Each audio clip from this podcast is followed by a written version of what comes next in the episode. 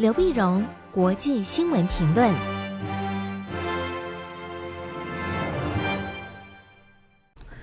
各位听众朋友，大家好，我是台北东吴大学政治系教授刘碧荣。今天为您回顾上个礼拜重要的国际新闻呢。第一个，我们先看上个周末在新加坡香格里拉饭店举行的亚洲安全对话。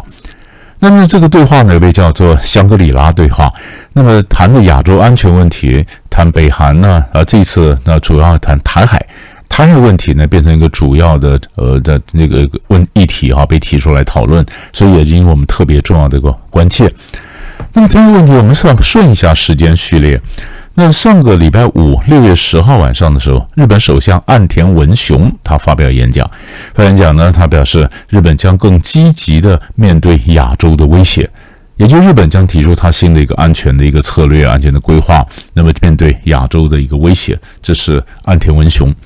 岸田文雄呢，同样在十号的时候呢，中国跟美国的国防部长举行了双边的会谈。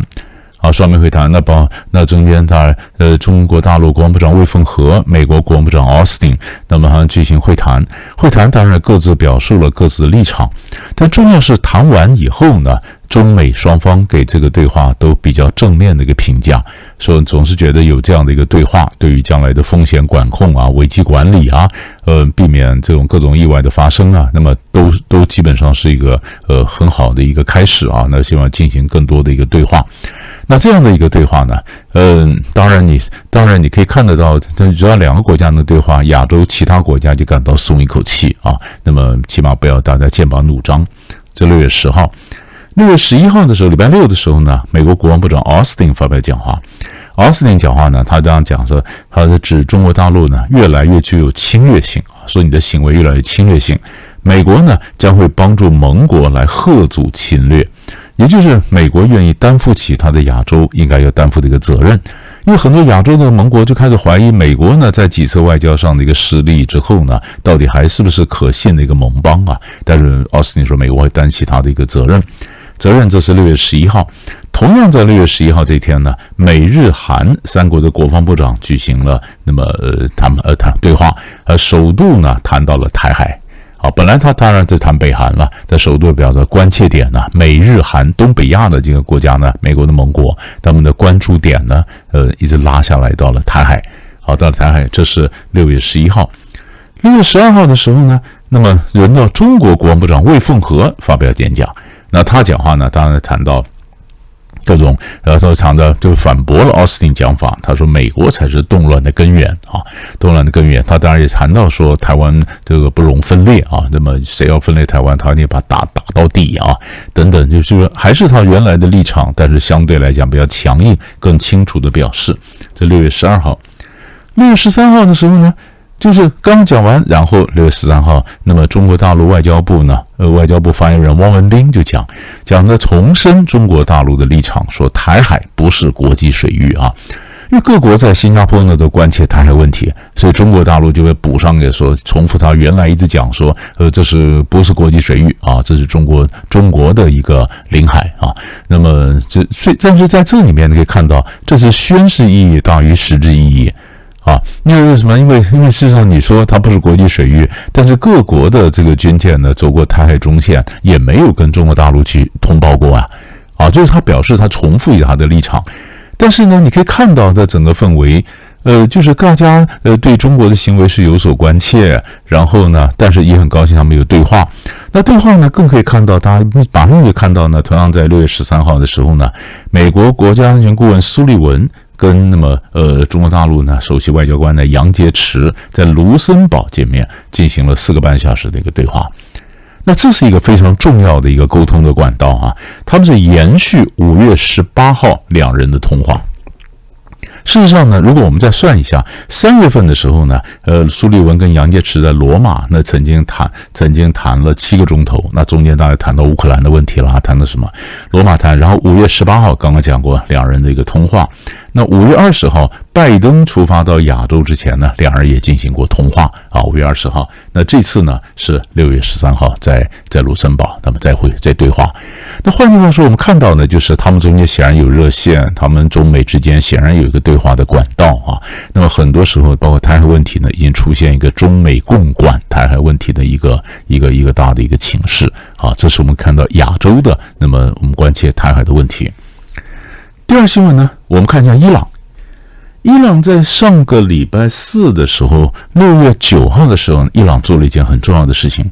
他就把那么国际原子能总署就是无检人员呢监督伊朗的核设施的那个 camera 摄像头给关掉了。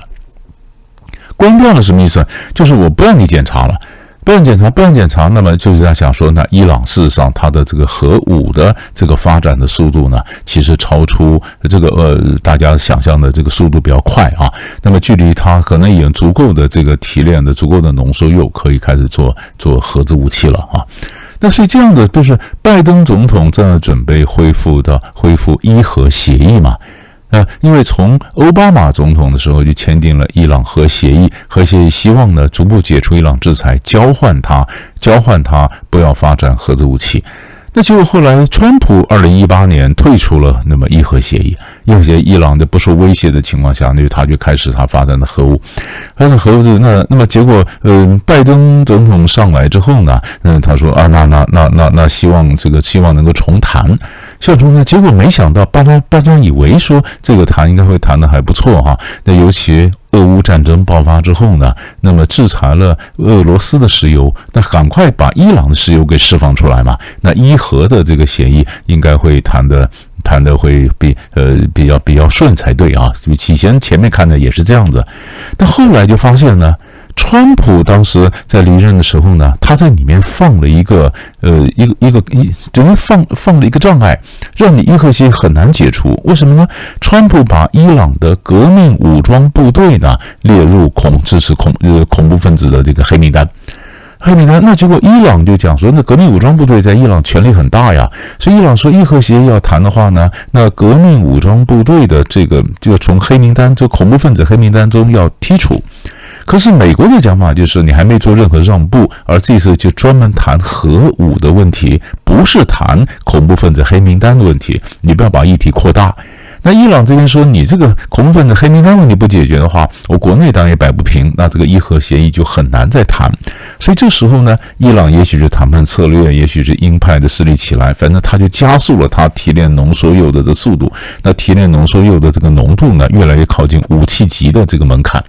所以这样的一来，结果上个礼拜四，他把他他把这个无检人员监督的这个 camera 关掉了，关掉了这个呃，联合国这个无检人员就表示说，那这样子我们就没有任何证据来证明他有发展还是没发展，那伊核协议就谈不下去了。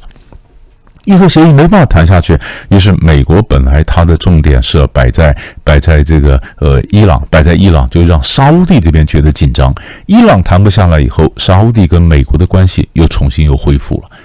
又恢复，所以有可能美国最近跟沙乌地的关系又不断的在推进，不断的在推进。那沙乌地呢？因为为了要让美国这边觉得比较比较可以交代，因为沙乌地的人权问题一直是美国那么尤其拜登强调人权呢，人权问题是卡在美国跟沙乌地关系进展，所以沙乌地最近呢也在比较希望能够讨好一下美国，所以沙乌地那么前一阵子在同意呃欧佩克加石油产量可以增产。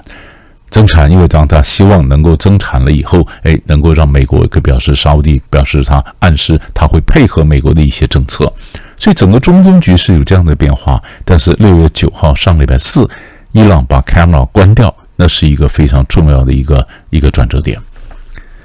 第三个重要的新闻呢，我们看一下法国的国会选举。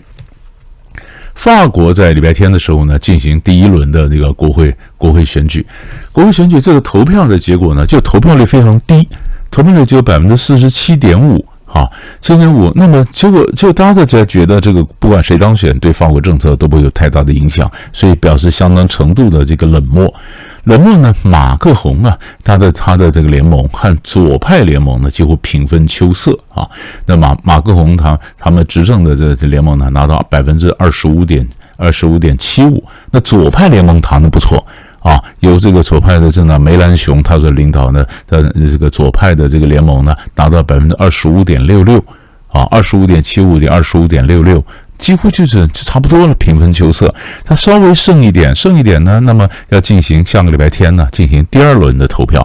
但还有很多选区如果没有过半的话呢，就会进行第二轮的投票。那第二轮票一般的。估计呢，执政联盟应该会胜出啊！就在五百七十七席的国会里面呢，他应该可以拿到两百五十五到三百一十席啊，三百一十席。那但是问就是，如果说你要能够选稳定的多数啊，那两百八十九，你要过两百八十九就会有多数啊，到两百五十五到三百一十左右。所以应该来讲，本来大家都觉得说过，呃，马克宏才四月份才当选了，呃，刚当选了总统，那么执政联盟应该顺着势上来，很容易能够过半数。就后来发现好像没有。啊，所以所以左派联盟的这个梅兰雄觉得啊，他们谈的非常不错啊。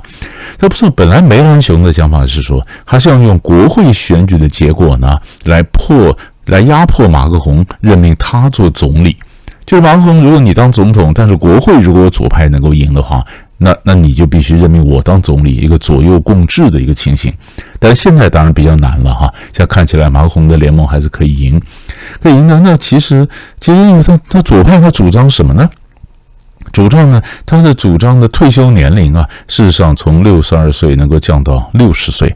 那马克宏是觉得法国的这个经济不行，他希望退休年龄从六十二岁提高到六十五岁啊。那左派又主张说要强调呃要增加最低工资，要淘汰核电厂，那么而且要修改欧盟的规定，要容忍更高的债务和赤字啊。